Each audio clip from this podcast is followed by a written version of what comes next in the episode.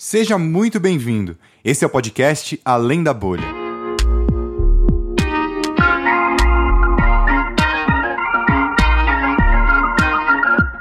Podcast Além da Bolha é um projeto que tem como intuito trazer reflexões importantes para os tempos atuais. Ele será dividido por quatro temporadas e todos os episódios serão em formato de entrevistas. A cada semana, Lucas Bernardino jornalista e produtor desse podcast, e eu, Andrei Coutinho, que sou publicitário e músico nas horas vagas, conversaremos com alguma autoridade específica da nossa sociedade. Com temas variando de psique e comportamento humano, redes sociais e, por fim, cultura. Nós iniciaremos esse podcast com a primeira temporada falando sobre religiões em tempos de ódio. Vivemos numa sociedade onde o acesso à informação é proporcionalmente igual ao crescimento da desinformação, que acaba gerando bolhas onde não há espaço para o contraditório. E nessa luta de narrativas estão as religiões. Ao longo da nossa história, a religião foi usada como forma de aprofundar ou reduzir determinadas discussões sobre a sociedade. E hoje o que vemos são duas coisas acontecendo simultaneamente. E por isso a reflexão: onde está a religião em tempos de ódio, isso traz consigo uma série de outras reflexões do papel que igreja e religiosos devem ter na nossa sociedade. Além de todo o debate sobre utopias e distopias atuais, a ideia é trazer um líder religioso para que ele possa representar a história de sua religião, suas visões de mundo e as contribuições que eles acreditam que sua respectiva doutrina deu e ainda pode dar para a humanidade. E no nosso episódio inaugural, nós falaremos sobre o catolicismo, e para isso temos a honra de entrevistar não somente um padre, mas um mestre, doutorando em teologia pela PUC de São Paulo, com especialização na história da cultura judaica. Helberson Rodrigues Ferreira tem 36 anos e hoje é sacerdote católico da Congregação dos Missionários do Sagrado Coração, além de responsável pelo Santuário de Nossa Senhora do Sagrado Coração na Vila Formosa. Em sua vida sacerdotal, Padre Helberson trabalhou com os povos indígenas do Alto do Rio Negro, além de outras frentes dentro de comunidades periféricas da cidade de São Paulo. Certamente, com todo esse currículo e experiência, já o referendam como ótimo entrevistado para o nosso programa inicial. Mas Padre Helberson, além de ser um estudioso da cultura bíblica, ele traz consigo estudos importantes sobre o diálogo interreligioso, algo que o podcast Além da Bolha visa trabalhar nessa temporada que se inicia agora.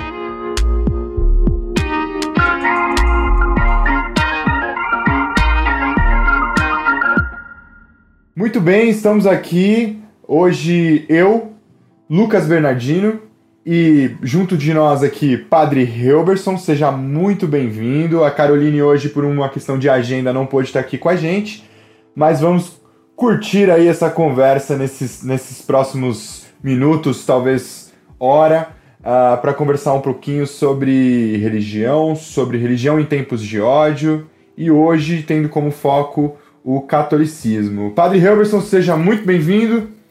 Obrigado por esse tempo aqui conosco. Andrei, Lucas, é uma alegria estar com vocês. É uma alegria poder falar de religião em tempos de ódio, religião em, em todo o tempo. Uma alegria, muito obrigado do convite, é um prazer estar com vocês. Ótimo, padre, muito obrigado. A gente que agradece esse tempo aí do senhor estar aqui conosco. Então eu vou começar já perguntando uh, exatamente isso. O que, que é religião? Se você puder resumir aí pra gente. Olha, religião, Andrei e Lucas, do ponto de vista mais elementar e, e da origem etimológica da palavra, é religar, é fazer uma ligação de novo. Nós partimos do pressuposto que viemos de Deus e que voltaremos para Deus. A religião, na verdade, tenta fazer esse ponto de intersecção entre o vir de Deus e o voltar para Deus religa-nos com Deus. Assim, numa definição bem elementar de religião. Religião, portanto, é religar-se a Deus. É evidente que existem tradições religiosas que expressam isso de vários modos, mas religião, em nível mais elementar, é religar-se ao sagrado, ao divino, ao eterno, ao transcendente, aquilo como a gente chamar é um ser superior a nós mesmos, que a gente dá a ideia de divindade. Padre, primeiramente agradeço a sua disponibilidade, né, conosco, principalmente por ser esse episódio inaugural desse projeto que a gente está fazendo, com muita alegria. E eu queria dar mais ou menos um segmento na questão da religião, né? Fé é sinônimo de religião? Então, é, religião pressupõe fé. Toda religião pressupõe fé. Mas nem toda fé pressupõe uma religião. Porque fé é o ato de acreditar. Você crê, eu tenho fé nisso, eu acredito nisto, eu acredito naquilo, eu acredito em algumas verdades, eu acredito em algumas ideias. Isso é fé, professar fé. A pessoa pode professar fé que não é religiosa naquilo que ele, que ele achar, né? Simplesmente é crer, é acreditar em algo. Agora, quem tem uma religião pressupõe que tenha fé. Pressupõe, isso não quer dizer que seja uma questão, porque tem gente que pratica religião sem ter muita fé. Mas é, fé não é sinônimo de religião. Agora, quem pratica uma religião pressupõe-se que tenha fé. Então, para ficar bem didático e bem claro, assim, eu posso acreditar em algo que não é uma fé religiosa, mas é uma crença. É crer, é ter convicções, é acreditar. Agora, a fé religiosa pressupõe uma religião. Então, uma coisa não, não, não está atrelada à outra, no sentido de fé, não está atrelada à religião, mas religião pressupõe fé. Não são sinônimos em sentido estrito. A gente pode dizer que todo mundo, então, tem algum nível de fé, né? Porque, de fato, acredita em algo, não necessariamente precisa estar ligado a uma religião. A uma religião, crê. Agora, à medida que você professa uma religião, aí sim, aí sim, aí pressupõe-se fé. Aí pressupõe que você acredita no conjunto de, de regras e fundamentos daquela religião. Então, a, quem tem religião tem que ter fé. Agora, quem tem fé não precisa necessariamente ter religião. As pessoas podem acreditar, como é muito comum no mundo tão plural, as pessoas acreditarem nas mais diversas, nas mais diversas, é, nas mais diversas coisas, fatos. Né? Tem gente que não acredita numa divindade, mas acredita tão piamente num, em, em, fatos, em ações, na ciência, na, na medicina, que, que chega a ser até algo religioso, de tanto que acredita. Mas quem tem fé, necessariamente não tem religião. Mas quem tem religião, necessariamente tem que ter fé. Se a gente pensar, então, nessas religiões, você falou assim, é, a gente tem um, um, um universo muito plural, né, de pessoas. Então, qual que, que você, você imagina você puder explicar para a gente, até para nivelar um pouco o conhecimento das pessoas, é qual é a diferença entre religiões que são monoteístas e politeístas? Então, a, as religiões monoteístas são aquelas que professam fé numa única divindade, num único Deus.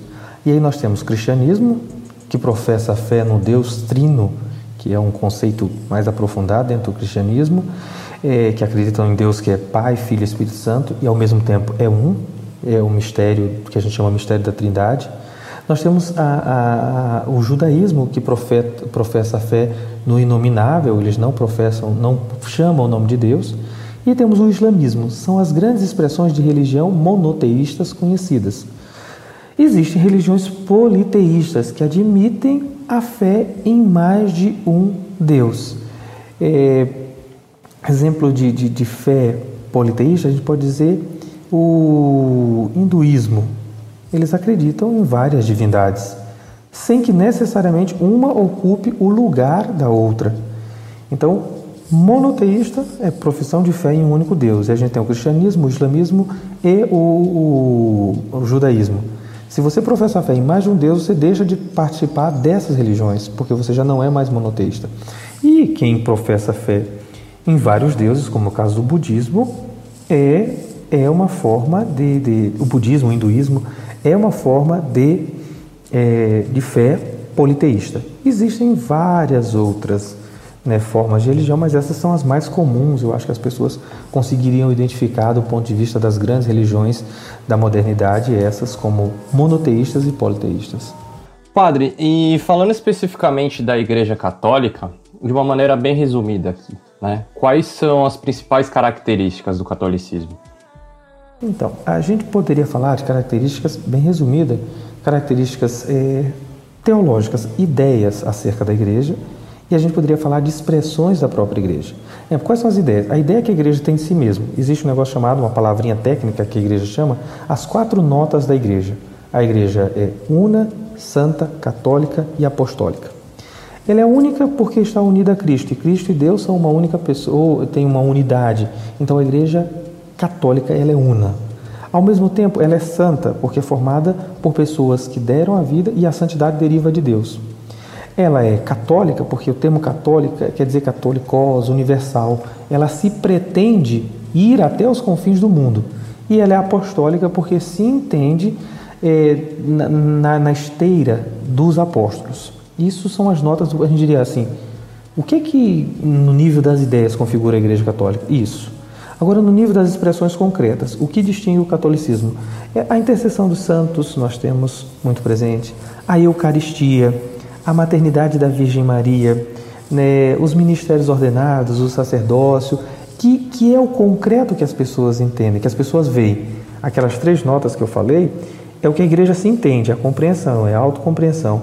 Mas o que o povo vê é a igreja que tem os sacramentos, batismo, crisma e, a, e, e Eucaristia, é a igreja que tem ministros ordenados, é a igreja que, tem, é, que acredita na intercessão dos santos, é a igreja, a igreja que acredita na maternidade da Virgem Maria como mãe de, de, de Deus.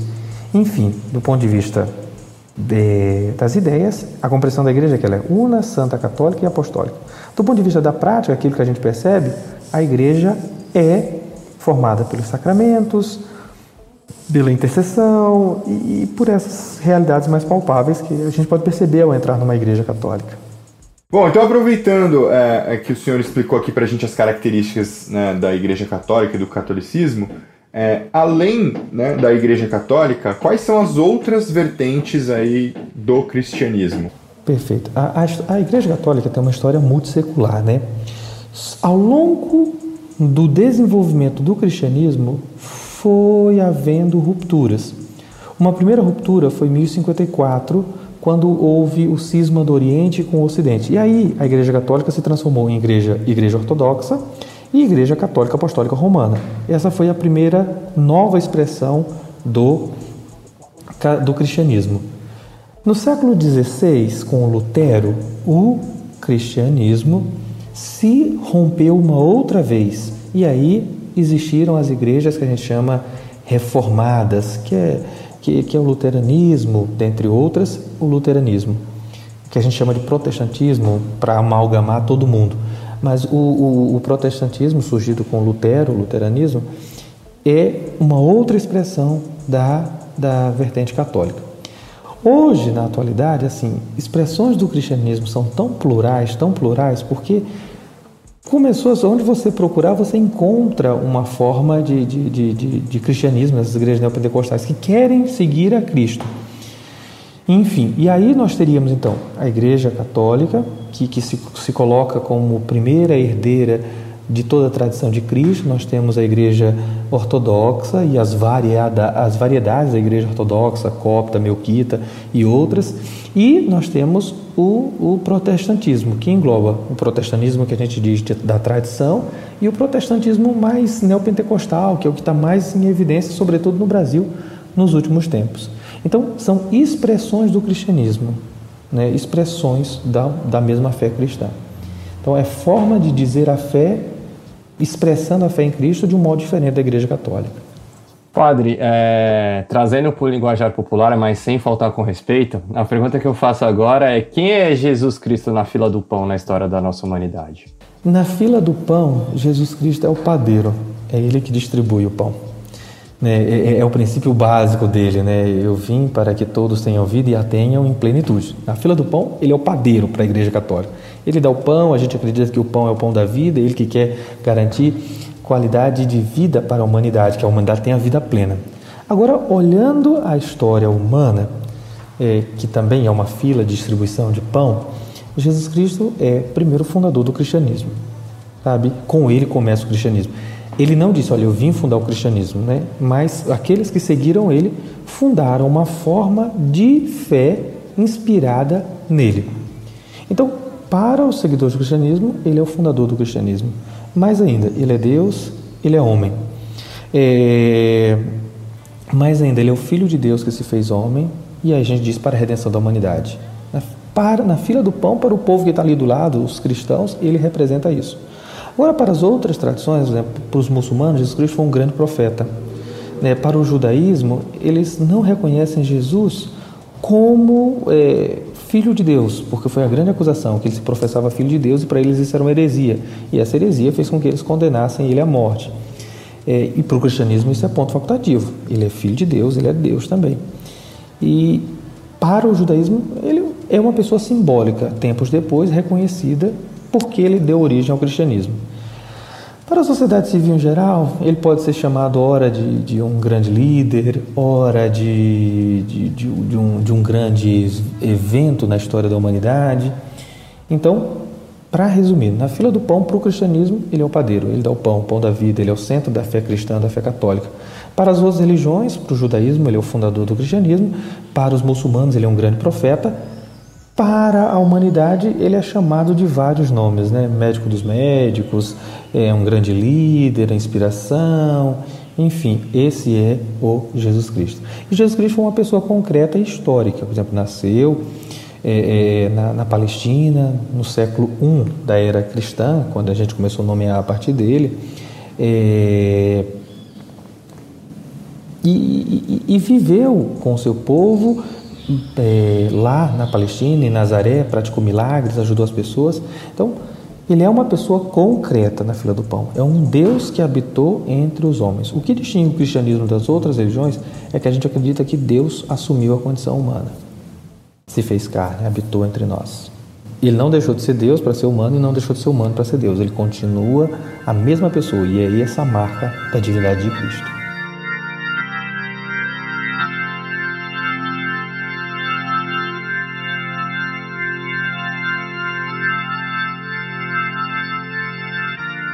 Então agora, é, acho que a gente conseguiu aqui né, nivelar o entendimento de quem está ouvindo com a, pra gente aqui do que é o. A gente passou um pouco sobre religião, o que é o catolicismo, né? Diferenças aí entre monoteístas e politeístas. Então, a gente quer começar agora a aprofundar um pouquinho alguns assuntos. Então, é correto afirmar que há uma diferença gigantesca em relação ao Velho e o Novo Testamento, sendo que o Velho Testamento, gado, terra e mulher têm quase que a mesma importância? E assim, esse testamento é um dos pilares que reforçam a violência de gênero e conservadorismo de vertentes como, por exemplo, neopentecostais? Ótimo, pergunta muito boa e muito oportuna. E a gente vai, vai começando é, clarificando alguns, alguns, alguns termos. Por exemplo, é, é para nós, para a tradição católica atual, a ideia de, de novo e velho dá, dá, uma conotação semântica de que algo que, que é bom e algo que não é bom. Mas não é assim. A gente até usa o termo mais como primeiro e, antigo, e no, primeiro e segundo testamento, para dizer que são testamentos, não em ordem de hierarquia, mas são dois testamentos distintos. É, e aí, nesse sentido, há diferença sim entre o, o, o antigo o primeiro testamento e o, o segundo. O Primeiro Testamento é a herança do judaísmo. O que a gente tem como Primeiro Testamento hoje é a Bíblia judaica, que eles chamam, Bíblia entre aspas, né? Eles chamam Tenach, que é o, o livro dos profetas, da lei e, e, e da, da, Torá, da lei e dos profetas. É, esse é o grande, o, o que se representa o Primeiro Testamento. Então ele é naturalmente diferente do Segundo Testamento, que é, na verdade, é, a história de Jesus Cristo e a história dos primeiros cristãos. Só que existe uma interligação entre os dois. Porque o que, que acontece? Jesus Cristo só é reconhecido como Deus porque no Antigo Testamento, sobretudo no livro de Isaías, há promessas do Messias que vai nascer. E ele dá características desse Messias que vai nascer. Nós vamos ver, para a Igreja Católica existe um tempo agora chamado de vento. Aí começamos a falar de Isaías que anuncia o Messias. E para os cristãos que conheceram Jesus Cristo, eles dizem: ó, o Messias é ele. Foi ele que veio, ele que veio fazer as pessoas se reconciliarem, ele que veio fazer com que o, aquela passagem de Isaías, o lobo e o cordeiro, ou buscar com que o lobo e o cordeiro se sentassem à mesma mesa. Então, são radicalmente diferentes, mas são extremamente complementares. Existe um adágio latino que diz é, que o, o, o Novo Testamento está latente no o Primeiro Testamento, o, o Segundo Testamento está latente no Primeiro Testamento. E o Primeiro Testamento está patente, explícito no Novo Testamento. para dizer assim, eles são diferentes, mas eu só entendo o Novo Testamento, o primeiro, o Segundo Testamento, se eu também compreender o primeiro, porque é o primeiro que dá condição de dizer por que, que Jesus Cristo é Deus, por que, que eles reconheceram que Ele é Deus, porque havia uma promessa no Primeiro Testamento que se cumpriu. Se a gente se demora detidamente no, no, no, Evangelho de Mateus, todas as vezes que Mateus escreve, ele diz, logo depois, quando ele fala um fato que é importante, ele diz: E isso aconteceu para que se cumprisse as Escrituras. Para Mateus, Jesus Cristo só é Deus porque ele cumpriu as Escrituras do Primeiro Testamento. Então, nesse sentido, eles são diferentes, mas são complementares. Uma segunda questão, assim, no, no, no, Primeiro Testamento, gado, terra e mulher têm quase a mesma importância. É, lembremos que é escrito por uma economia rural, o Primeiro Testamento. Então, o que é importante na roça? Ter gado. O que é importante na roça? Ter terra. Tanto que o, o judeu tem uma relação muito umbilical com a terra, né? A gente fala de ano jubilar, era o ano que eles deixavam a terra descansar. E aí, nesse sentido, terra é importante, gado é importante. Também ali, no, no Primeiro Testamento, é, é uma cultura patriarcal. Então, mulher é subjugada. Mas mesmo assim, no Primeiro Testamento, há muitas mulheres que são exponenciais. Por exemplo, Ruth salva o povo dela. Ruth é rainha. Né? Tem um salmo que a gente canta, a vossa direita se senta rainha com veste esplendente de ouro de Ofir. Para falar dessa rainha importante. Então, eles não estão no mesmo nível, né? gado, terra. Eles têm cada um a sua importância. Agora, uma coisa é fato: a leitura, é, a gente diria, diacrônica do, do, do, do Antigo Testamento, do Primeiro Testamento, faz com que algumas pessoas reforcem posturas conservadoras a partir da Bíblia. Como qualquer livro pode ser usado para uma leitura é, é, conservadora, a Bíblia mais ainda, porque a turma diz, olha, é inspirado por Deus, é Deus que está dizendo, é Deus que está querendo. Então, muitas condutas atualmente, violência de gênero, conservadorismo, são pautadas pela Bíblia. Mas pelo jeito que eles leem a Bíblia, que não quer dizer necessariamente que seja o que a Bíblia diz. Então, bem mais do que a Bíblia, é o jeito que você lê. É claro que existem posturas conservadoríssimas. É claro, é, para falar de um, de um assunto é, na linha moral, por exemplo, a masturbação é condenada veementemente no Primeiro Testamento. Mas era porque, assim, para o judeu, quanto mais prole, melhor para cuidar da roça. Então, para que desperdiçar o sêmen se você poderia ter filhos? Seria tentar contra Deus.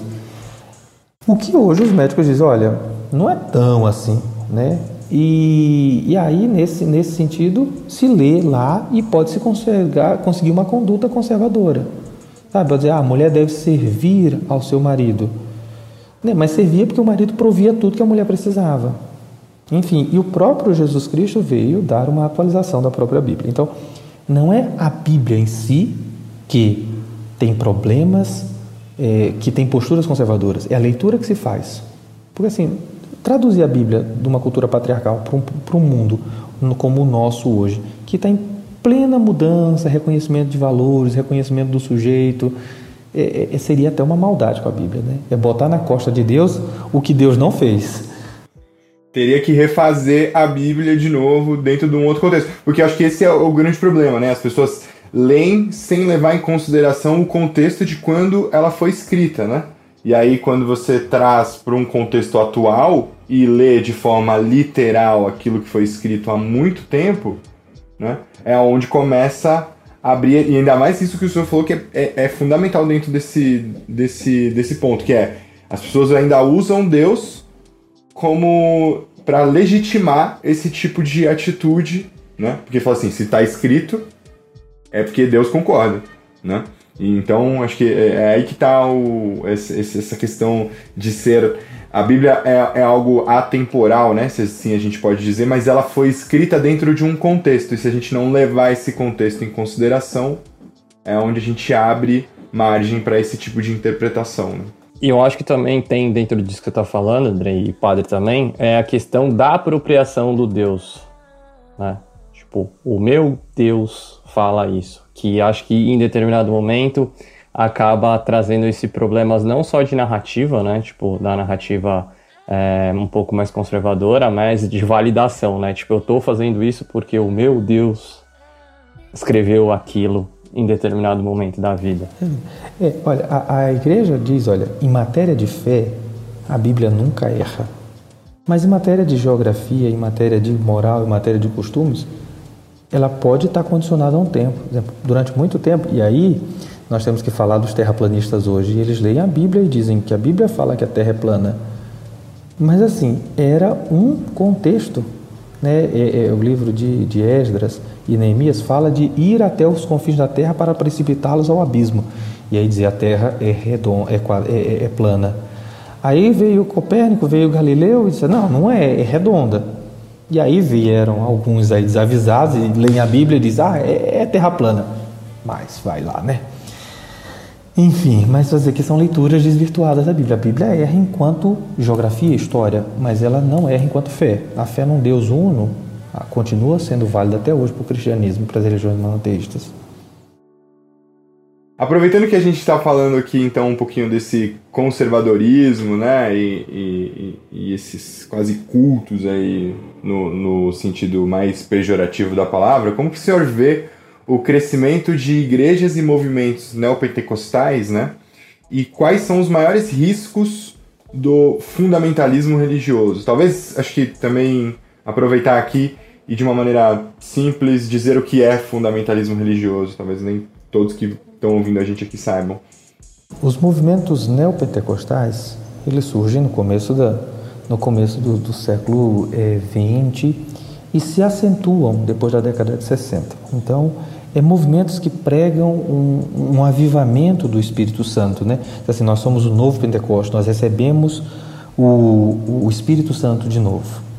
Buscar o Espírito Santo e esse avivamento em si não é um problema.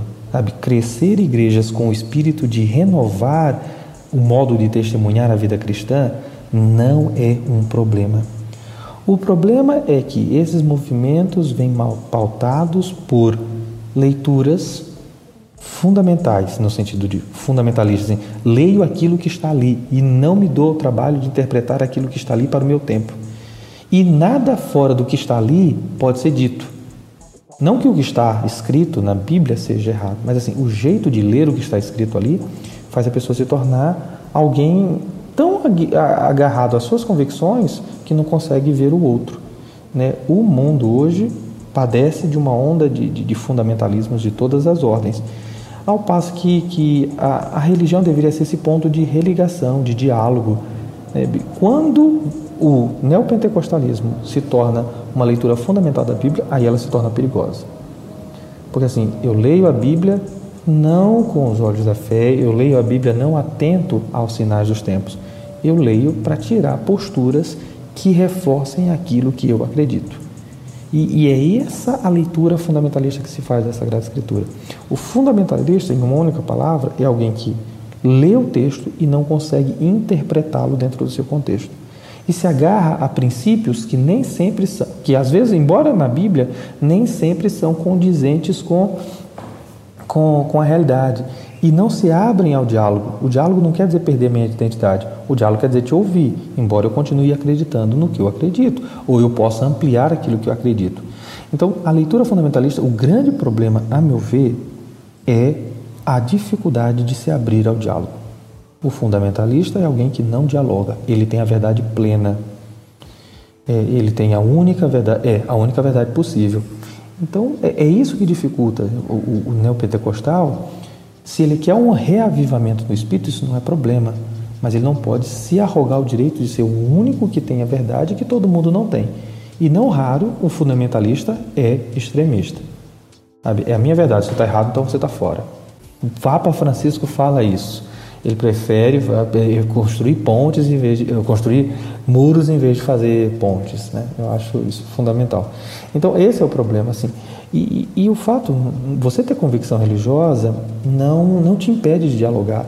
E não existe um, um termo técnico chamado irenismo, que, que era uma corrente filosófica da Idade Média, da Idade Média, que propunha um tipo, vamos mascarar as nossas verdades para a gente poder chegar num acordo.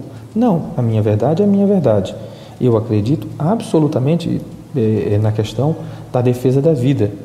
Então, eu, enquanto crente, eu nunca vou favorecer que o aborto aconteça. Mas isso não quer dizer que alguém não possa pensar.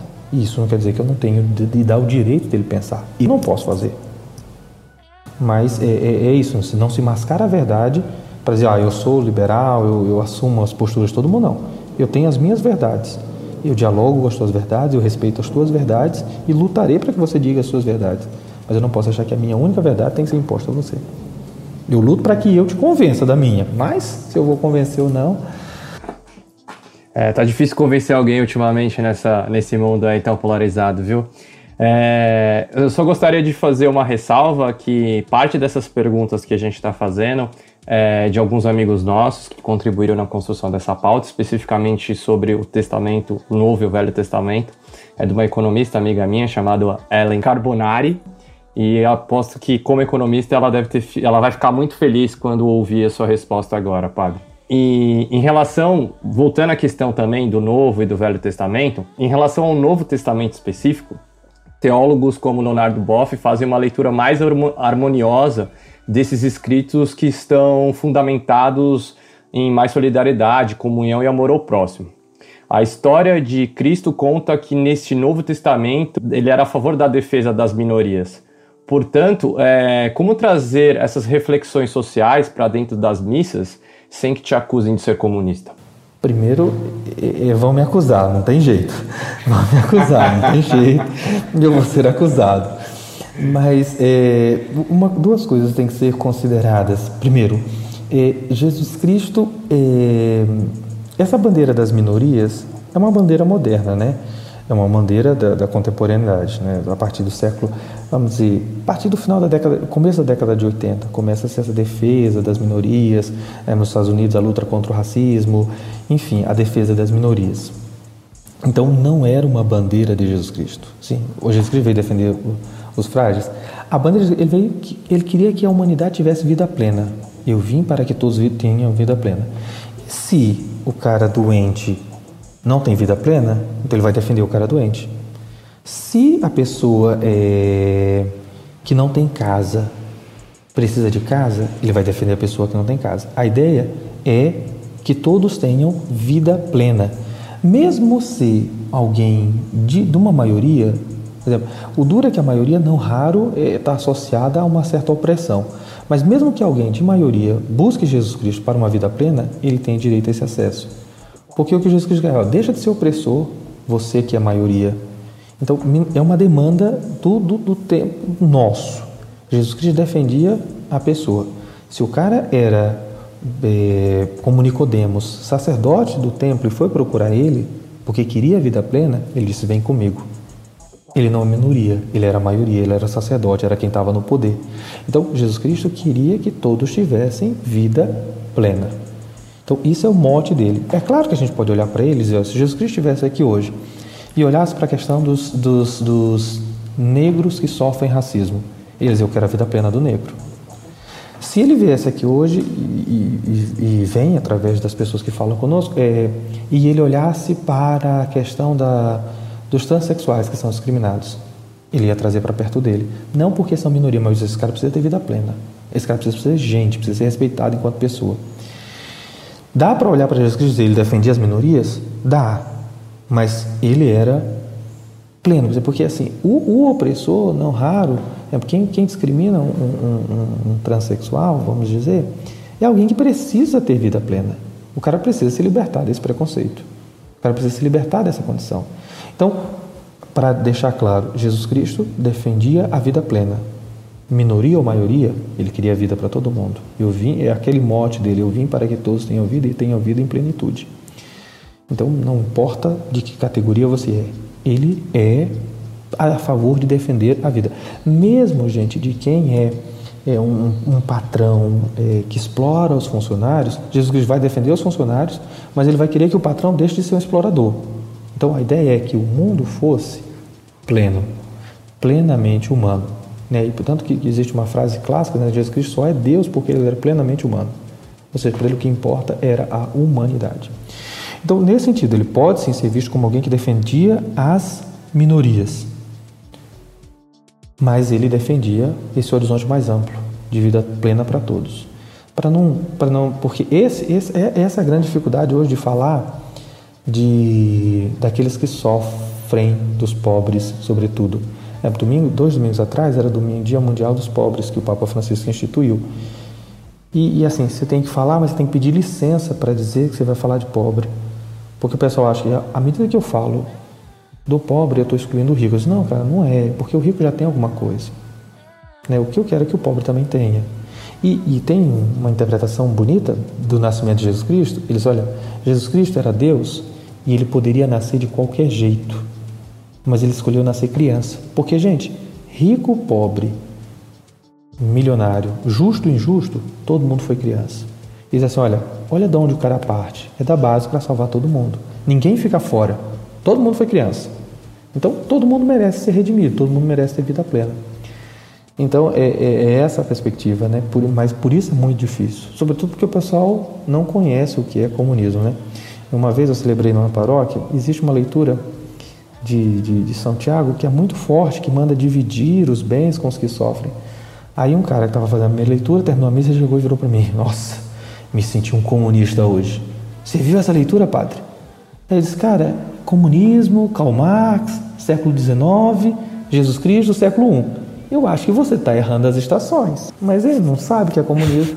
É, eu, eu simplesmente acho. Ou então Jesus Cristo era um comunista e já estava escrevendo o Capital. É, acho que é o Dom Evaristo Ernest, né, que falava é que eu, todo mundo elogiava ele quando ele falava das ações que eles faziam, que ele fazia em relação aos pobres, né?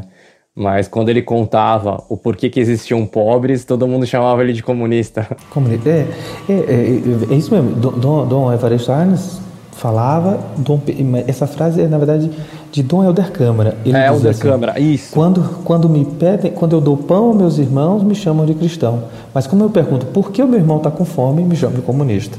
Então, não tem jeito, né? Então, é mais ou menos assim. É complexo. Hoje, falar de, de questões sociais na igreja, primeiro, eles acham que a gente está politizando, e segundo, acham que você é comunista. Quando no fundo, no fundo, no fundo, você está querendo a vida plena para todo mundo. Mais ou menos, é só para dar uma, uma, uma, pontuada e também uma, uma problematizada. Qual é a maior diferença entre o que o Cristo pregava né, e o que os cristãos de hoje em dia pregam? alguma e se há alguma diferença na verdade, né?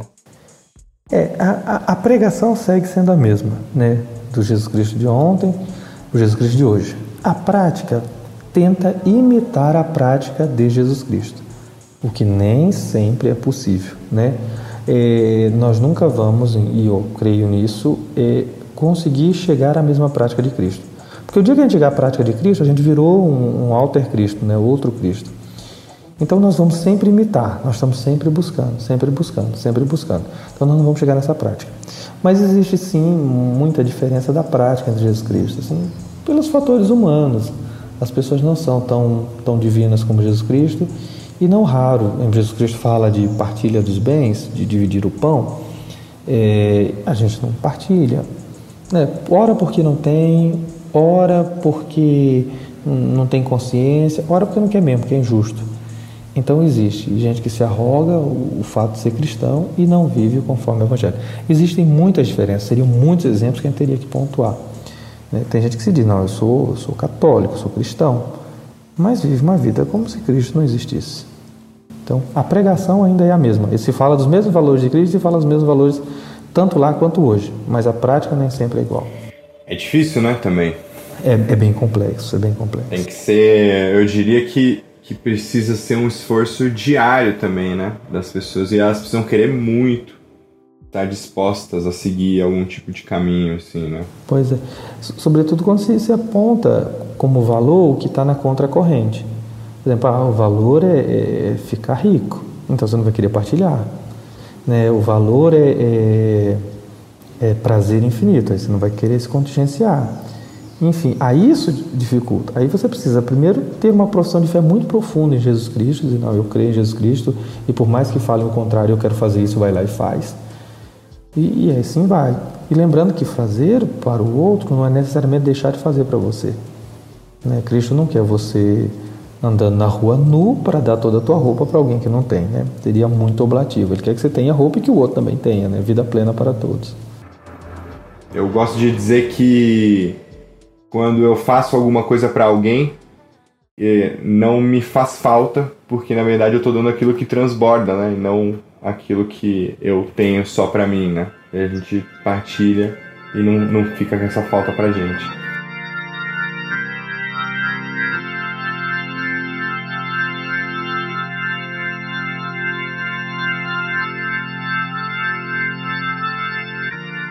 Bom, aprofundando então um pouquinho mais agora nessa questão do fundamentalismo religioso, o senhor acredita que hoje exista o fundamentalismo religioso dentro da Igreja Católica? Sim, sim, eu creio que sim. Há leituras fundamentalistas dentro da Igreja Católica e, e há expressões concretas disso hoje em dia. Né? Pessoas que fazem uma leitura errada da Igreja, pessoas que não perceberam o avanço que, os avanços que a Igreja foi tendo ao longo da história e continuam com uma mentalidade é, triunfalista de Igreja, com uma mentalidade que a Igreja tem que ter poder de uma, de uma ideia que o poder da igreja é de servir.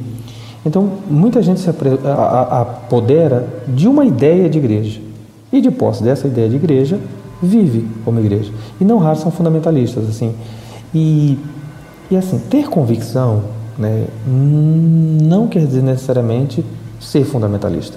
Eu não abro mão das minhas convicções, mas eu não posso imputar as minhas convicções a você sabe? E não raro é isso que, que acontece, é isso que o fundamentalista faz. Ele te obriga a crer do jeito dele. Né? E não é verdade, não pode ser assim. A igreja tem um conjunto de regras, de normas, de princípios a serem seguidos, a serem cridos.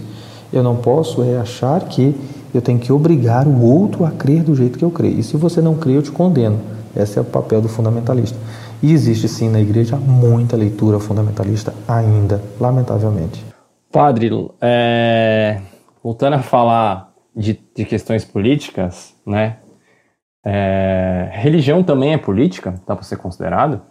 Então, religião não é política. E aí a gente vai para uma afirmação de, de, de, Aristóteles que diz assim que o ser humano é um animal político, zoon politikos. É, então a igreja é formada por pessoas então, existe pessoas políticas dentro da igreja. Não é que a religião vai fazer política, mas ela é formada por pessoas políticos, por políticos, por pessoas políticas, né? no sentido de que política no sentido mais amplo de política que vive em sociedade. E a igreja não é política, isso tem que ficar claro. Mas a igreja tem posições que têm incidência política, porque notem bem, é, a igreja diz, olha, nossa postura é que todos tenham, dizia o Papa Francisco, terra, teto e casa. Ou terra, teto e trabalho. Isso é uma postura política. Querer que as pessoas tenham. Agora, não é uma política no sentido partidário. A igreja vai trabalhar com os seus, conscientizar para isso e fazer com que essas pessoas construam modos de se viver desse jeito. Então, religião é uma coisa, política é outra. Mas quem está dentro da religião é político. Sabe? É político, você não pode dissociar isso. Ele vive em sociedade. Ele agora que tipo de sociedade? Aí ele precisa influir na sociedade. Ele influi na sociedade a partir de quê? Dos seus princípios, dos seus valores, das suas convicções. Então, aí sim é político. O problema é o uso político que se faz da religião. Que, que, que desde sempre, por exemplo, quando o Brasil, para falar do Brasil, quando o Brasil foi colonizado, havia uma relação política de força. Por exemplo, os reis de Portugal e de Espanha, quando fizeram a, a, a, a divisão das terras do, do, do, do, que estavam ao sul, que são, eram as nossas, é, a, a nossa, é, eles confiaram aos reis políticos o direito de implantar a igreja. Então havia uma relação entre igreja e política. No Brasil, por exemplo, na década de 30, quando a igreja era contra o divórcio, havia pressão da igreja sob as autoridades para que se não legitimasse o desquite. Então, há uso político da religião, mas a religião, em essência, não é política. As pessoas que estão dentro da religião precisam viver a política. E como a vivem? Dentro dos seus valores. Então, para o uso, o, uso político que se faz da religião que, que é um mal. Sabe, eu pegar a política para legitimar, ou pegar a religião para legitimar minhas posturas políticas. Não, o debate político é um debate público que interessa a todo mundo, incluso aos que creem. Então é, é uma coisa bem complexa, mas essa ideia de que religião é política não é. As pessoas às vezes usam da religião para fazer política. Padre, é, essa pergunta não está na pauta, mas é que me veio agora na cabeça, por exemplo. A gente está passando por um momento é, de determinada, de um aumento da influência da igreja é, nas, na sociedade, né? Pode-se dizer pelo fundamentalismo religioso ou não, mas também, ao mesmo tempo, tipo, é, da, de menos participantes é, principalmente na Igreja Católica, que, que parece que há, há um certo tempo vem perdendo é, o número de fiéis, né?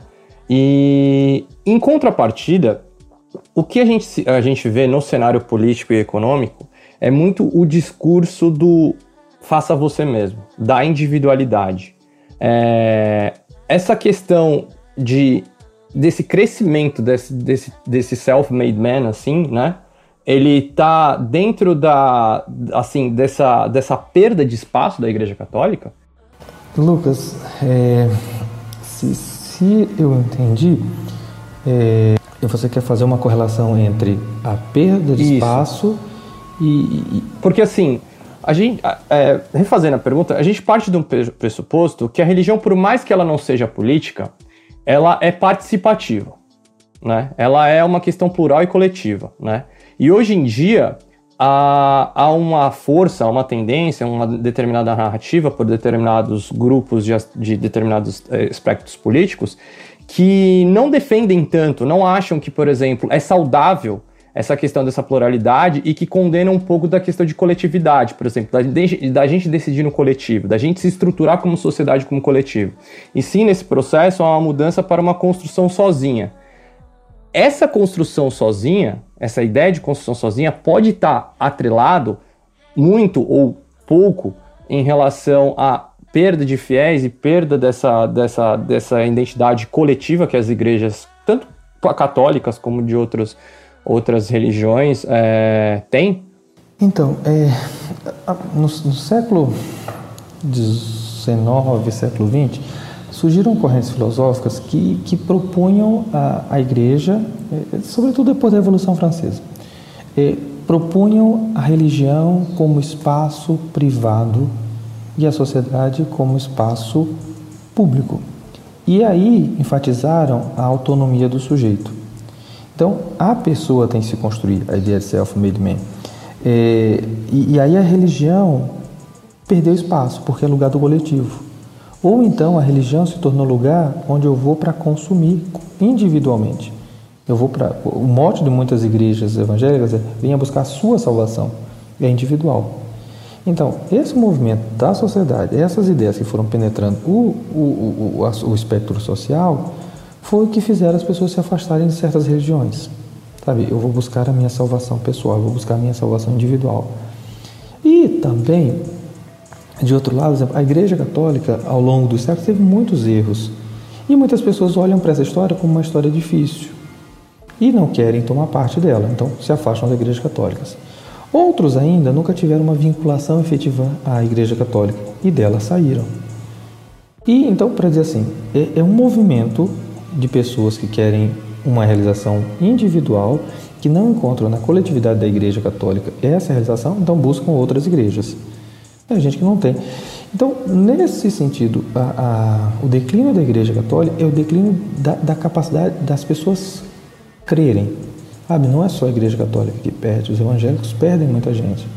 Sabe, existe o último censo, e tem uma amiga minha que estuda isso, é, assim, o aumento daqueles que se dizem sem religião. Sabe, que buscam a Deus do seu jeito, que acreditam do seu modo. Ah, não tem religião.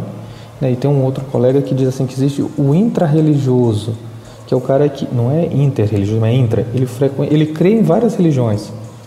Se ele vai na Umbanda, ele vai lá, ele, ele, ele participa. Se ele vai no Espiritismo, ele, ele põe mesa branca. Se ele vai na, na Igreja Católica, ele é capaz de querer comungar, embora o princípio não dê certo. Então, é, para dizer que as religiões encolheram de um modo geral porque a religião virou algo muito privado. É muito privado, é seu, você crê. E às vezes você monta a sua religião, você crê do jeito que você acha. Então é, é isso que, de certo modo, desmobilizou a Igreja Católica. Isso que tem desmobilizado várias outras igrejas. É a busca pelo individual, pelo self-made man, como você falou. Bem mais do que a busca por uma construção coletiva, que é a proposta do cristianismo. Então pode-se dizer que a perda de fiéis, não só da Igreja Católica, como de outras religiões também, ela, ela é mais um, um efeito do que uma causa especificamente desse pensamento é. É, individualista? É, é não, é, uma, é, não é, ela não é causa, ela, ela, é consequência. É consequência, isso, desculpa. É consequência, ela não causa. Ela, ela isso reflete um pensamento que foi se propagando por aí. Hum. Então, é, é porque, porque é interessante falar, né? Porque há, há muito desse discurso, tipo, ah, a igreja ela precisa é, readaptar a comunicação, reconstruir, ser mais jovem, ser mais plural e tal, quando na verdade, assim, aparentemente há outros elementos da nossa sociedade, principalmente na questão econômica, que faz com que a igreja ela, ela sofra essa perda e não ela cause essa perda, né? Por isso que uhum. eu quis fazer mais ou menos essa pergunta, assim. Acho que você, o senhor sintetizou muito bem, assim. Até o acesso das, das pessoas querendo ou não há informação, né? É uma das causas que gera essa consequência das pessoas desistirem, por exemplo, da religiosidade, vamos dizer assim, não só católica como das outras, por esse fato de que agora, nossa, eu posso ter de tudo, né? Eu posso ter acesso a tudo, eu posso saber de tudo.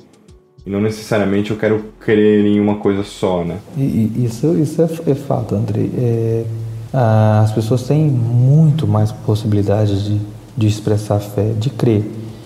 E está na moda assim, tudo é um pluralismo, me serve um pouco de cada e eu vou. E aí vai, é difícil você fechar a pessoa dentro de um, de um único quadrado, de um único espectro religioso. E, e aproveitando então agora essa questão de causa e consequência, vamos dizer assim, como que o senhor vê o papel da religião, não só a católica, né?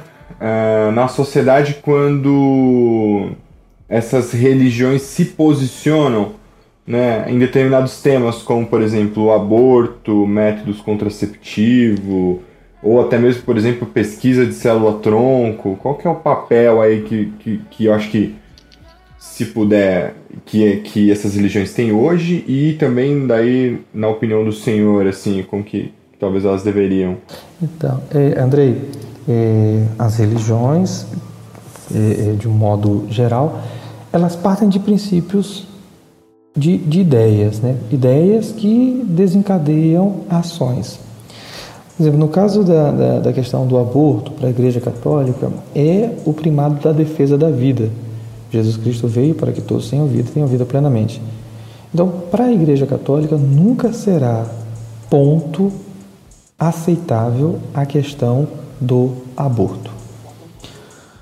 O que não impede que as pessoas façam, o que não impede que as pessoas discutam, mas a postura da Igreja Católica é não ao aborto. Né? O que não quer dizer que as pessoas não vão fazer, né? mas é que a Igreja não quer que essa discussão é, aconteça. Que essa discussão aconteça.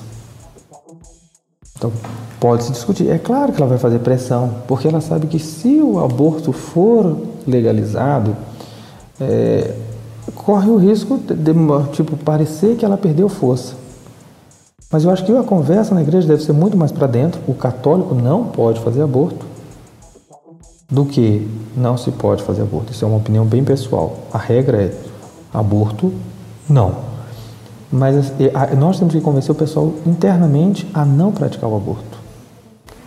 Para falar de um tema. Então, a, e a igreja tenta influir para que assim, é uma preocupação universalizante com a vida de todos, embora muita gente faça. A questão dos contraceptivos vão na mesma linha. É, o contraceptivo, o que, é que ele faz? Ele impede a gestação. E para a Igreja Católica, isso parte de uma concepção a, a, a vida conjugal é para ter filhos. Então, se tem contraceptivo, ela se opõe. O que não quer dizer, não quer dizer que isso não aconteça na prática. E nesse sentido, é, a igreja ainda hoje discute essa questão dos contraceptivos. A regra é não usem. No entanto, ela percebe que como é que vai fazer? Se a sociedade inteira e até nos meios católicos se usa, é muito mais fácil legislar sobre o que acontece do que impor uma norma que ninguém cumpre. A igreja cai em discreto. Então, até hoje ainda se discute.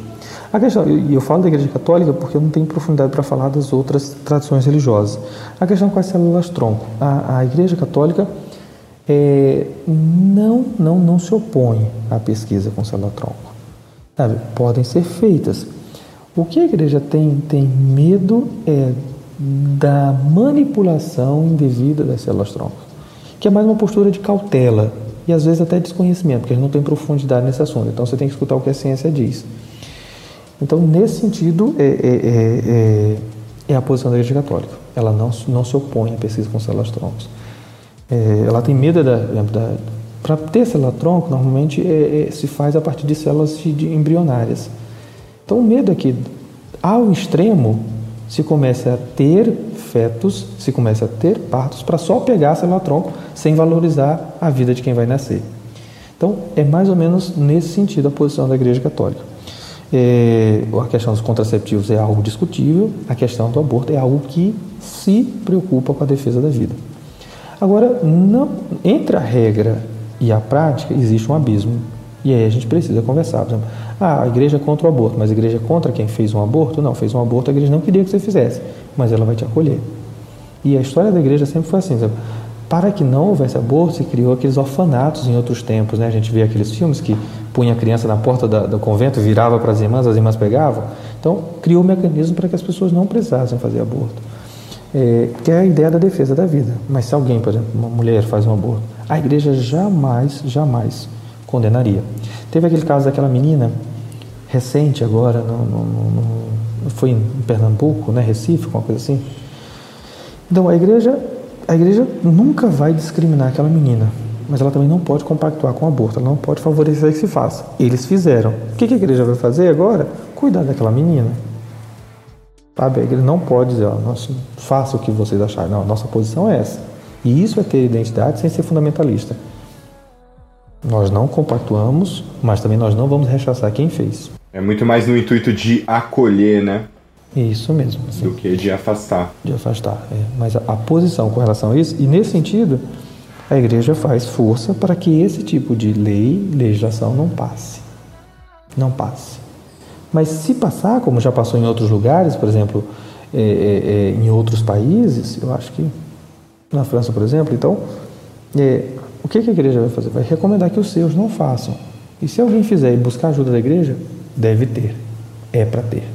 Mas, padre, em relação ao aborto específico, não é muito problemático, por exemplo, a Igreja Católica fazer determinadas forças para que determinadas coisas, é, determinadas leis é, que que está em debate sobre questão de saúde pública, porque a gente sabe que tem o processo das pessoas que abortam, é, mas também ao mesmo tempo, tipo, a gente muitas mulheres, principalmente é, pobres acabam fazendo um aborto e acabam morrendo, e isso aumenta muito é, o, a perda de vida, certo? E, e que, assim, ao mesmo tempo, se o aborto fosse legalizado, a gente estaria salvando determinados tipos de vida. E assim, e o grande problema da minha pergunta é, que eu volto a dizer, não é problemático a Igreja Católica fazer força para que não seja aprovado, sendo que a discussão do aborto ela não está tão intrinsecamente ligada à questão religiosa, e sim de, de, um debate sobre saúde pública? Entendo, entendo perfeitamente. A igreja faz pressão porque é um princípio dela. Assim, ela precisa defender aquilo que para ela é um valor. Ela defende que não, que, que não haja uma legislação, porque, de certo modo, é, é uma apologia ao aborto. Embora tenha todos os problemas, dizer, olha, é possível fazer aborto. Tá? Então quer dizer que se eu achar, eu faço. E depois a igreja tem medo de, de questões como, como eugenismo, porque tem, tem pessoas que fazem aborto, e aí a gente precisa estudar a psicologia das pessoas que praticam aborto, por questões, ah, por questões sabe, de desespero e, e tantas outras coisas. Mas também existe uma política de eugenismo, né, assim, de fazer aborto por fazer. Aí daqui a pouco vai, vai começar a dizer quem que nasce, quem que não nasce, como nasce, como não nasce. Então é esse risco futuro em extremo que às vezes a igreja tenta tenta prever. Imagina imagina é, uma pessoa que que tem dinheiro, que pode ser mãe, que pode gerar vida e que toda vez que engravida faz um aborto. E se isso vira prática comum, a continuidade da espécie vai ser como? Então, é, é, é nesse sentido que igreja fala, vamos defender a vida, mas também vamos defender que a vida continue, que a vida siga, que a vida tenha continuidade.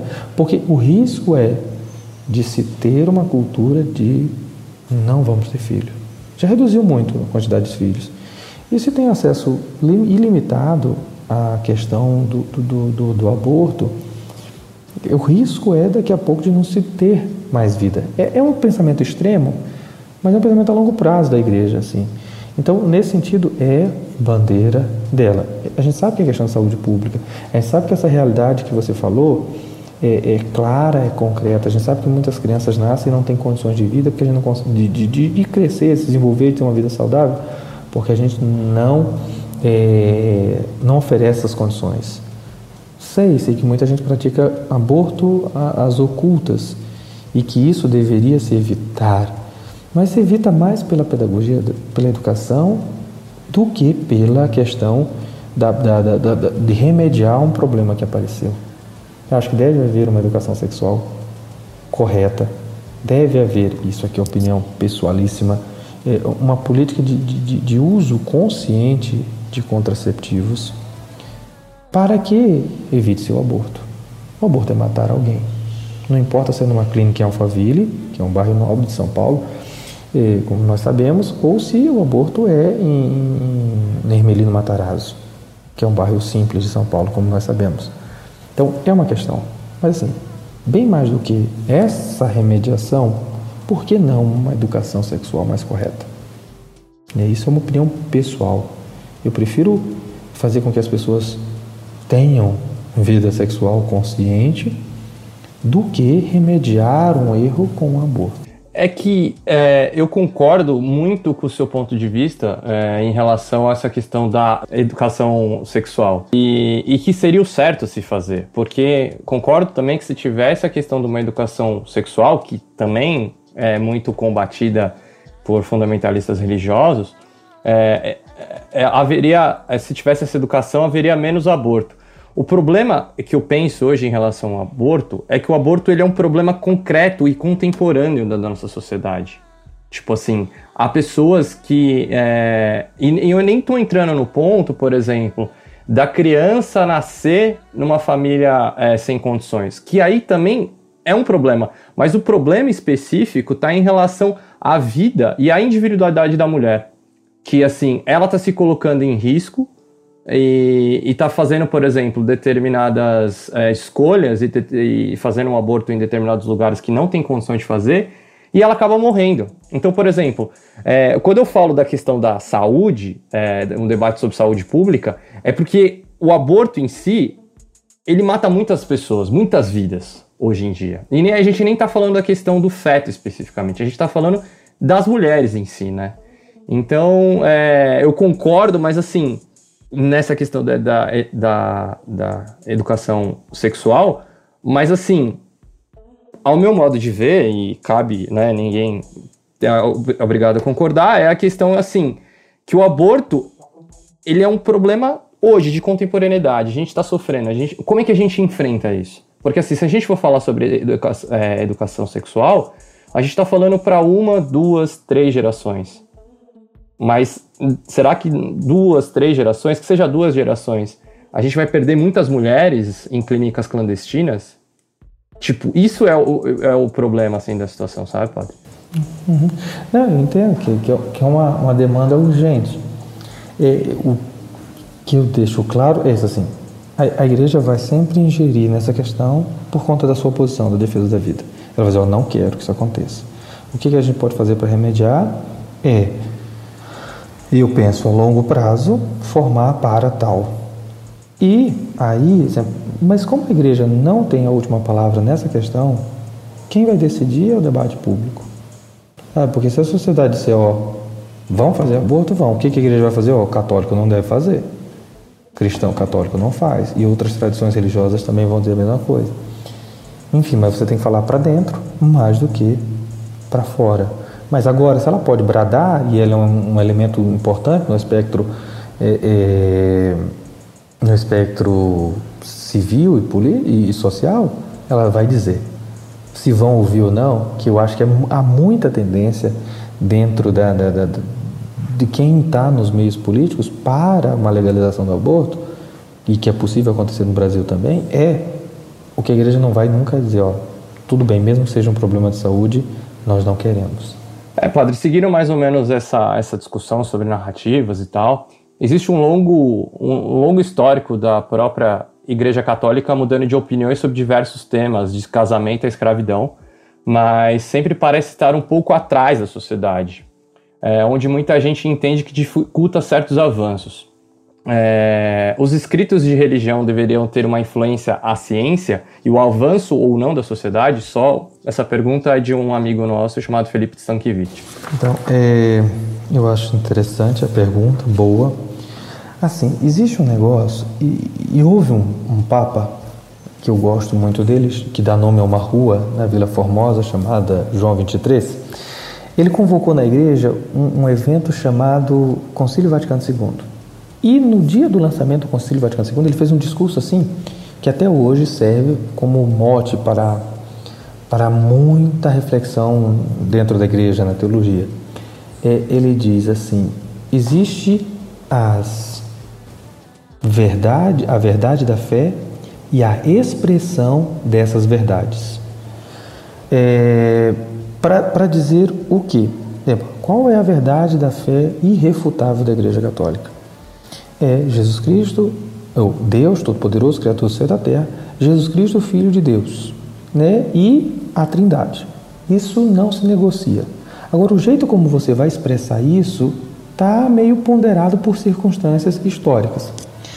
Numa sociedade em que a escravidão era comum, era comum, a Igreja Católica tolerou a escravidão.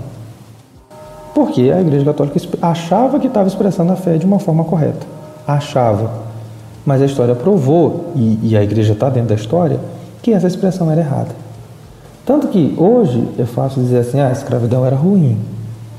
Mas que dizer isso no, no século XVI, XVII, ninguém fazia.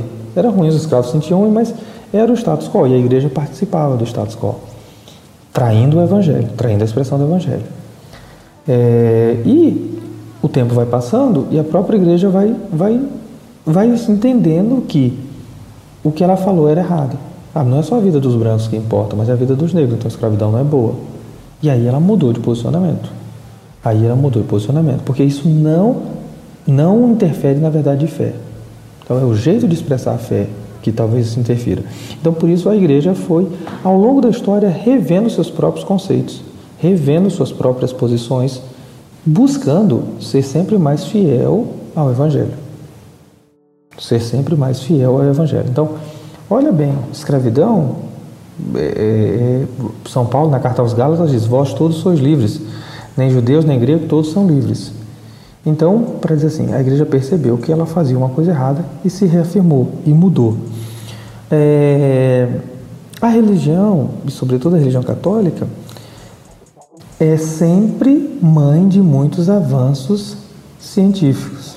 Por exemplo, tanto que Mendel que é da Augustiniano, que dá nome a um colégio aqui em São Paulo, que a gente estuda em biologia básica, é um sacerdote católico que inventou a teoria da, da, da, da gênese, da, da biogênese, da, da, da, geração espontânea da vida. Então, é, a igreja não é contra a ciência, ela incluso tem muitos intelectuais que trabalham a ciência e a ciência progride a partir de, do trabalho de muitos padres. Hum, não é contra, a, a atuação de padres e da igreja dentro de movimentos científicos e não é contra o avanço da ciência. Enquanto instituição, ela é ponderada em relação a certos avanços científicos. Ela tenta, é, ela tenta de certo modo refrear. Né? Tanto que quando no Brasil começou toda a cultura abolicionista, a igreja ficou a reboque, ela não, ela não, se, não se posicionou. Quando criaram a república no Brasil, a igreja se opôs, porque achava que a república, se opondo à monarquia, ia perder todo o poder da igreja, que de fato perdeu.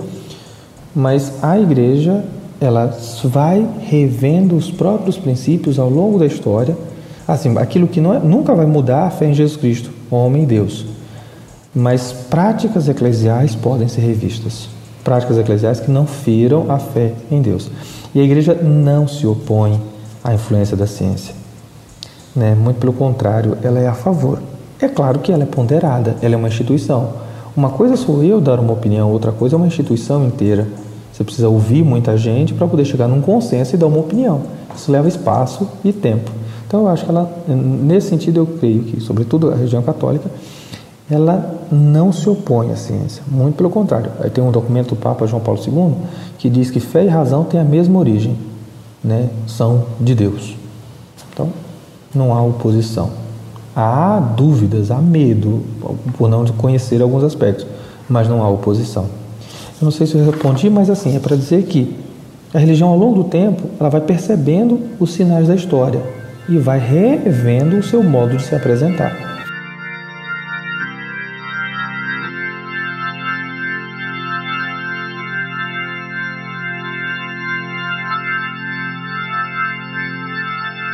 Vamos aproveitar esse ponto então e perguntar agora a respeito, já que falamos do Papa João Paulo, vamos perguntar aqui do Papa Francisco, né? Se assim como São Francisco de Assis, você acha que ele tem conseguido reformar a Igreja Católica? Muito bem, eu sou um fã inveterado do Papa Francisco, acho que é um Papa que está fazendo um bem para a Igreja e muito bem feito. No entanto, a, a Igreja Católica é uma instituição multissecular. E tem um, um, colega que ele usa uma expressão assim, olha, uma coisa é você manobrar um barquinho no meio do lago. É fácil, você faz com rápido. Outra coisa é você manobrar um transatlântico no oceano. Então, é bastante gente, espaço e tempo. Então, Francisco, ele quer fazer uma reforma da Igreja Católica. Hum, mas ela precisa de espaço e tempo. E entender reforma da Igreja Católica, Francisco não está querendo tirar aquilo que eu falei um pouco antes. Assim, ele não quer que a igreja deixe de acreditar em Deus Pai Todo-Poderoso. Ele só quer que o jeito de crer em Deus Pai Todo-Poderoso seja expresso de uma forma mais simples, mais sensível, para que seja possível das pessoas entenderem. Então, ele é alguém que quer fazer uma reforma dos costumes, não da tradição, não da fé. Ah, o, o, o, tradicionalmente a igreja, o Papa Francisco ele não é um reformador da doutrina em si, ele é um reformador do, do modo como se interpreta a doutrina. É, tanto é fato que ele disse certa vez no avião, viajando para Roma, perguntou: olha, é, se alguém é homossexual, quem sou eu para julgar? né, e vive uma vida correta, quem sou eu para julgar? Ele não mudou a doutrina em nada. A igreja continua achando que é, é, isso é doutrina da igreja, né, que, que a pessoa pode ser homossexual, mas a prática homossexual não é algo aceitável pela igreja.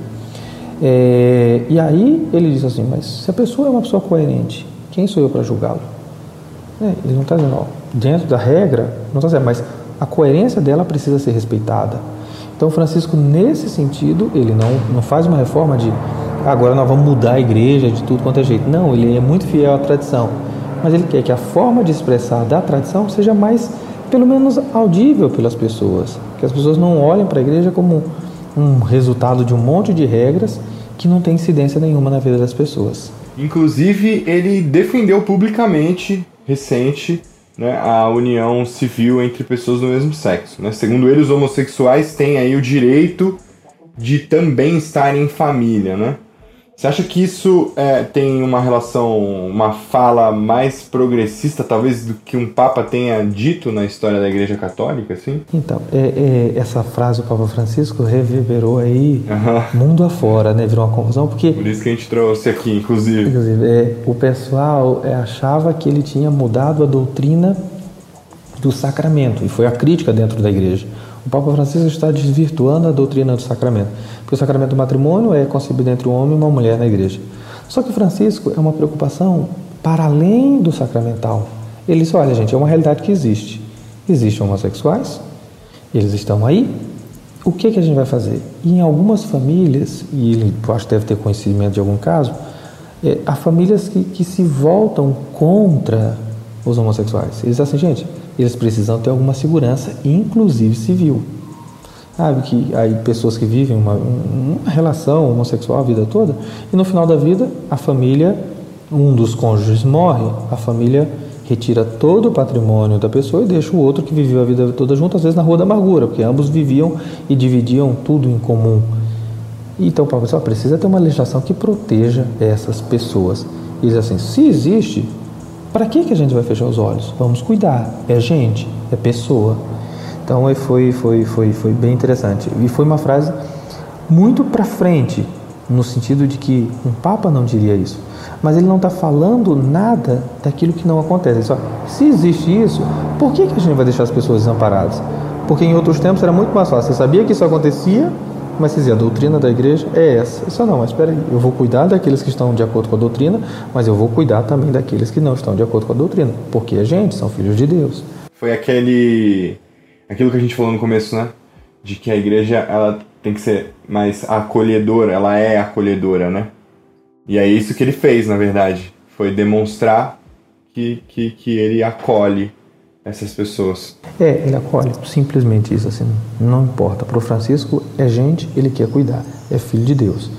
Cuidar dentro da realidade da pessoa. Agora, quer dizer isso que com isso ele diz, ah, não, eles vão casar e vão para dentro da igreja e nós vamos dar a bênção no sacramento. Não, não é. O doutrina do sacramento da igreja católica é casamento entre homem e mulher. A igreja não, mas respeita que existem coisas, existem fatos que estão fora da doutrina da igreja católica, mas precisam ser olhados com misericórdia, com cuidado. Não dá para simplesmente negar o fato de que as coisas aconteçam. Acontece, mas como não está dentro da nossa norma, não vamos nem tocar. Eles não, está fora da nossa norma, a gente precisa cuidar ele tem um olhar para além dos muros da lei canônica. Padre, é, como a Igreja Católica vê os movimentos feministas, a emancipação da mulher e o debate sobre a sociedade machista e patriarcal? É, e uma outra pergunta também que eu queria fazer é: uma sociedade mais matriarcal é um risco para a Igreja Católica? Eu creio que não. Né? Se uma sociedade matriarcal não for uma sociedade de inversão de opressores, vai ser uma sociedade perfeita porque o feminismo prescreve, a rigor, uma relação de igualdade, de isonomia, né? E, e eu não gosto da, da, expressão igualdade porque não dá para dizer que um homem vai ser igual a uma mulher ou uma mulher vai ser igual a um homem, porque não existe. É, psicologia feminina, psicologia masculina básica que não existe. Mas uma sociedade isonômica, onde todo mundo, de acordo com as suas possibilidades, tem acesso a tudo. Então, o, o, uma sociedade matriarcal, se não for inversão de papéis, por exemplo, ah, o, a mulher é oprimida hoje, aí ela vai oprimir amanhã o homem. Isso não é justo. É uma sociedade que se pensa uma sociedade isonômica, de igualdades, de igualdade de possibilidades, de igualdade de chances para todo mundo. Então, se não for inverter do patriarcalismo para o matriarcalismo, matriarcalismo, seria, desculpa, não sei se é assim. É, o matriarcalismo. Matriarcalismo, é, se não for inverter, vai ser uma sociedade boa, de igualdade de possibilidades entre todos. Mas se for toda uma luta para inverter, por exemplo, ah, os homens nos exploraram até então, então agora nós vamos explorar, as mulheres vão explorar os homens até doer. Então não vai criar uma sociedade justa. Então isso será um problema para a igreja. Mas se for para igualdade de possibilidades, né, uma sociedade onde haja isonomia entre as pessoas, não tem problema nenhum para a doutrina da igreja. O movimento feminista, né, a, a Igreja Católica não tem posição clara dada em documentos. Mas, no entanto, as pautas feministas de defesa dos direitos da mulher, de acesso de espaço às mulheres, de, de, de não subserviência, de, de, de direito sobre si, né? isso não ofende nada a doutrina da igreja. Sabe, as mulheres estão reivindicando é, direitos que lhes são caros. Agora, uma coisa é fato, assim, isso é, Santo Agostinho, Santo Inácio, São Tomás de Aquino dizia no século XV, é, a virtude está no meio. Qualquer extremismo nunca é bem-vindo. Nem de direita, nem de esquerda, nem de nada. A virtude está tá na justa medida, está no meio. Então, um feminismo extremista não, não interessa. Um feminismo que garante a emancipação feminina, mas que também não, não, não, não locupleta o direito do, do, do homem, é muito bem-vindo. E é possível ver mulheres inseridas no debate sobre as diretrizes da Igreja Católica?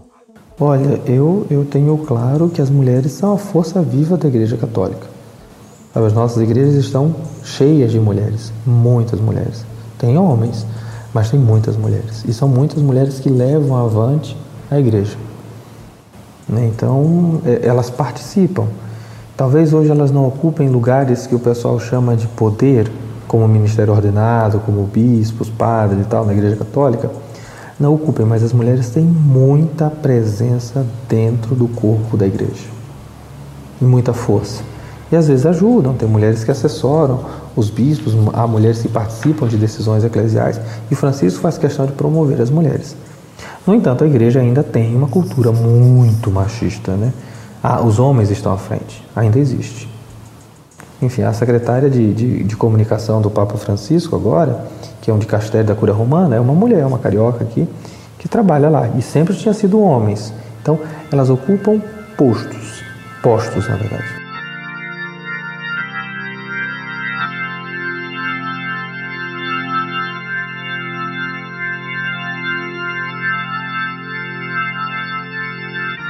Vou dar uma amenizada aqui então agora, trazer uma pergunta acho que um pouco mais uh, positiva aqui, hum, se assim eu posso dizer, né? Então... É, o cara tá falando que eu tô colocando o dedo da ferida, aí tá me acusando, né, padrão? o, o Luqueta tava fazendo umas perguntas difíceis aqui, eu vou trazer uma para dar um, uma amenizada. É, como que a gente pode trazer esperança através da fé nos tempos atuais? Então, é, o discurso de fé é sempre um discurso de esperança. Assim, no sentido de que, de que a, a, a fé nos dá esperança de atingir algo que nós ainda não temos. É, é, a carta aos Hebreus diz assim: a fé é a esperança nos bens que ainda não vemos. Então, o simples fato de crer brota esperança. Agora a gente pode ter ações de esperança, por exemplo, trabalharmos juntos em favor da erradicação da fome, trabalharmos juntos para, para a construção de uma sociedade mais justa, trabalharmos juntos para que os direitos das mulheres sejam adquiridos, é, trabalharmos juntos para que haja é, acesso de todos à educação básica. Então, ah, padre, mas tanta gente faz isso. Para quem tem fé, você faz a motivação, além de ser um direito universal, do ponto de vista da fé. Então, fé nos dá esperança, mas a gente pode trabalhar para construir um mundo de esperança. Então, e, e em nome da fé, porque, gente, o que tem de gente abnegada em nome da fé não é brincadeira. É, imaginemos, numa época que, que, que ninguém tinha acesso à educação, em nome da fé, muitas freiras, muitos padres promoveram escolas gratuitas para o pessoal. No tempo em que as santas casas eh, não havia tantos recursos médicos, quantas freiras assumiram santas casas e, e conseguiam salvar vidas de muitas pessoas dentro daquilo que podiam. Então, para dizer que assim, o, as pessoas, em nome da fé, deram esperança a muita gente. É, Para dar um exemplo de um padre que eu sempre falo a vocês, Júlio Lancelotti, ele cuida das pessoas em nome da fé dele. Ah, porque imaginem, não deve ser fácil. E eu falo isso porque eu, eu vejo você se dedicar a sua vida para quem é, não, não pode te dar nada. Você faz em nome da fé. Porque assim, se é um trabalho, se é um emprego, você recebe seu salário, pronto. Mas ali é em nome da fé. A pessoa faz e, e transcende, sabe? Transcende é sempre em nome da fé. Então eu digo que a fé é por si esperança, mas a gente pode trabalhar em nome da fé para construir esperança. A fé de Júlio Lancelotti faz com que ele tente construir esperança para quem mora na rua. O padre, seguindo essa linha do padre Júlio Lancelotti aqui, se é possível restabelecer a ideia de amor ao próximo em tempos de ódio? É, é, tem que ser uma luta constante, mas é possível. É o pressuposto da, da vida de fé. Né? Perguntou o homem a Jesus é, qual é o primeiro mandamento? Ama o Senhor teu Deus com toda a tua alma, com todo o teu entendimento, com todo teu entendimento e com todo o teu coração. É uma citação do livro do Êxodo É uma profissão de fé judaica. E aí, e o segundo, ama o teu próximo como a ti mesmo. É uma exigência da fé. E aí a gente percebe que a esquizofrenia, que uma pergunta que vocês fizeram antes, né? O descompasso. Hoje, entre a fé que Jesus Cristo pregava e a fé que a gente vive. A gente ama a Deus muitas vezes, mas é incapaz de amar o próximo. É, a gente tem que propor, é a pauta. Se vão, vamos cumprir essa pauta, eu não sei. Né? É, um, é uma reivindicação de amar ao próximo. A gente tem que propor isso, lutar para que isso aconteça. Vai acontecer? Não sei, mas a gente tem que propor. Né? É, a pauta é o nosso horizonte. Né? Vocês devem gostar e conhecer Eduardo Galeano. Eduardo Galeano diz assim: olha, é, a esperança é como o horizonte. Ele diz assim, mas o que, que quer dizer com isso? Ah, você caminha dois passos, o horizonte fica dois passos mais adiante. Você caminha quatro passos, ele fica quatro passos mais, mais distante. Então, para que serve o bendito horizonte? Só para fazer a gente caminhar. Para que serve a ideia do amor ao próximo? É para fazer a gente buscar ela, buscar essa, essa ideia.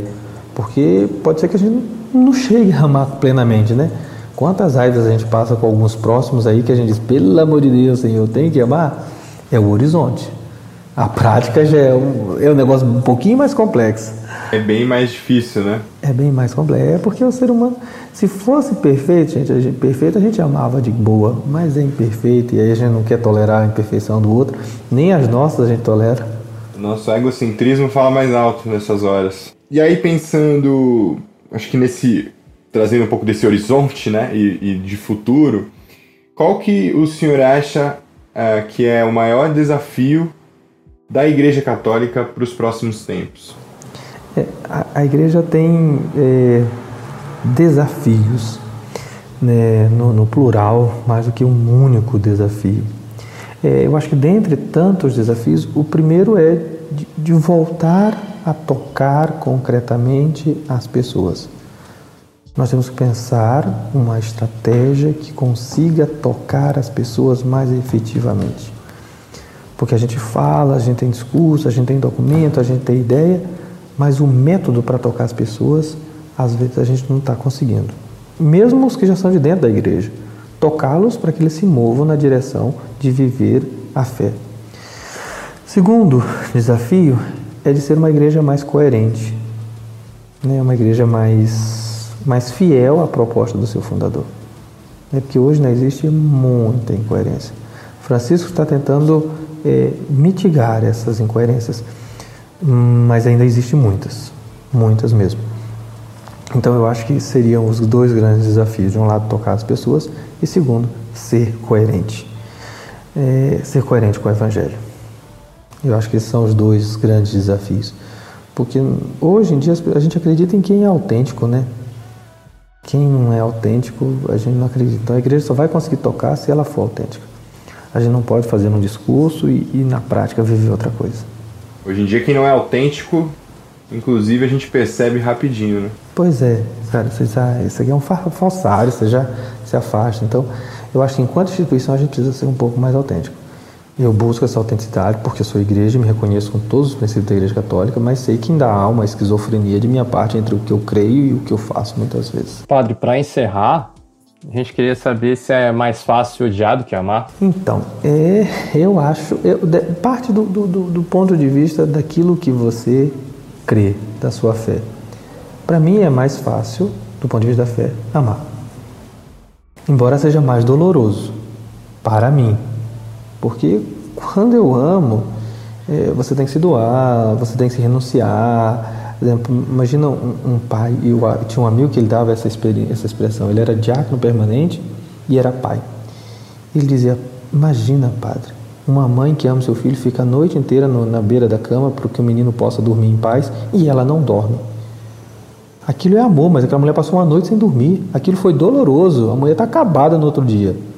Mas aquilo foi amor. Então, amar é muito mais doloroso. Você tem que abrir e renunciar a si mesmo. Odiar é menos doloroso, porque assim, você diz, ah, vai se ferrar e pronto, né? E você segue a sua vida sem problema nenhum, acho. Mas para mim, embora mais doloroso, o melhor, que não seria o mais fácil, é amar ainda. Sabe assim, não é o mais fácil, não é o mais gostoso, mas é amar. Agora imagina o contentamento de uma mãe. Ela dorme feliz, outro, ela passa o trabalho outro dia feliz porque o filho dormiu, que estava com dor. Ah, meu filho está bem. Ah, então, cara, se isso não for melhor, eu não sei eu o que. Eu concordo e digo com propriedade a respeito desse assunto aí. Isso eu sabia. isso eu sabia. O moleque tá bem. Padre, a gente agradece muito a, a sua participação, o tempo destinado, né? É, não sei se o André quer fazer mais algumas considerações. Eu fiquei muito feliz com a sua abertura, não só a abertura de espaço, mas também para a gente tocar em temas sensíveis, delicados da sociedade, né? É, da gente ter aprofundado em determinados temas que nem todas as pessoas querem debater. E porque essa é a proposta do nosso projeto e eu fico muito agradecido pelo fato de que o nosso primeiro entrevistado ter topado é, aprofundar é, com a gente nesses, nesses assuntos importantes que a gente precisa falar. Ótimo, para mim foi uma alegria. Eu, eu peço desculpa que, de certo modo, eu amarrei o projeto de vocês, mas a gente começa e todo apoio que eu puder dar, eu vou dar. Eu vou indicar depois aquelas pessoas que vocês ainda querem entrevistar para falar de, de religião em tempo de ódio, que eu acho que vai ser muito bom. Espero que o pessoal escute os áudios de vocês. É uma proposta nova, uma proposta jovem, uma proposta boa. Então acho que vai, vai bom, vai fluir. É isso. Tomara que as pessoas ouçam e com o coração aberto. Eu acho que esse é o aquilo que a gente está aqui fazendo e espera que, que quem está ouvindo a gente. E assim, padre, não querendo abusar da sua boa vontade, mas se o senhor pudesse abençoar não só a nós, mas também a todos os, os ouvintes desse podcast, a gente agra vai agradecer muito. Perfeito. Tem uma benção que eu sempre dou na igreja, que, que é uma benção ecumênica, né? Que atinge todas as, as grandes religiões, né? É, assim, a bênção do Deus de Abraão, Sarayagá. Né? Abraão é o patriarca para cristãos, muçulmanos e judeus. A bênção do filho nascido de Maria, que é expressão concreta para os cristãos das várias tradições. A bênção do Espírito de amor que cuida com carinho, a mãe cuida de um filho. O Espírito Santo é algo próprio das religiões monoteístas. O catolicismo, sobretudo, e, o judaísmo. O judaísmo acredita na rua divina, no Espírito de Deus. Então, eu dou essa bênção para que possa atingir tudo e todos, inclusive a nós a bênção do Deus de Abraão, Sareiagá, a bênção do Filho nascido de Maria, a bênção do Espírito Santo de amor, que cuida com carinho, qual mãe cuida de um filho, esteja sempre sobre cada um de nós. Ele que é Pai, Filho e Espírito Santo. Amém.